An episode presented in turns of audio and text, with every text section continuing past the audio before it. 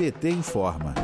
O Brasil passou vergonha por conta da posição do governo Bolsonaro no primeiro dia de trabalho da COP26. A conferência sobre o clima das Nações Unidas é realizada em Glasgow, na Escócia. O presidente da República não compareceu à conferência e afirmou que o Brasil sempre foi parte da solução, não do problema das mudanças climáticas mas os ambientalistas pediram aos delegados da COP26 que não confiem nas promessas de lavagem verde do governo brasileiro. Os senadores do PT Jacques Wagner da Bahia e Jean Paul Prats do Rio Grande do Norte estão presentes na reunião da COP26 e reiteraram as críticas ao governo Bolsonaro. Jean Paul Prats, líder da minoria no Senado, reforça, entre aspas, Bolsonaro não é bem-vindo fora do Brasil. Já o presidente da Comissão de Meio Ambiente do Senado, Jacques Wagner, aponta que o governo brasileiro precisa sinalizar com algo mais do que promessas. O senador defende uma mudança objetiva da política ambiental do Brasil.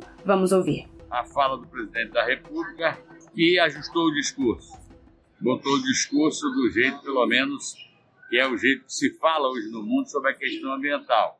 E o ministro do Meio Ambiente também está anunciando mais um passo, mais compromisso com as nossas NDC, os nossos compromissos com a área ambiental do Acordo de Paris.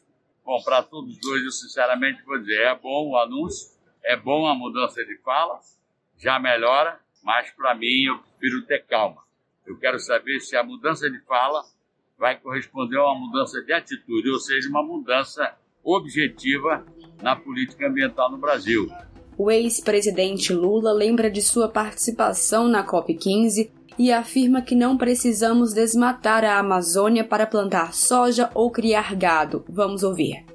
Em se tratando de meio ambiente, tem muita gente boa de discurso e muita gente que não coloca em prática 10% do discurso que faz. Eu, em 2009, eu fui a Copenhague, na COP15, e o Brasil assumiu um compromisso de diminuir 80% o desmatamento da Amazônia e nós cumprimos. Agora, os outros países precisam cumprir aquilo que falam. Nós queremos efetivamente dizer ao mundo inteiro: não precisamos desmatar a Amazônia para plantar soja ou para criar gado. O Brasil tem terras incomensuráveis para plantar sem precisar derrubar.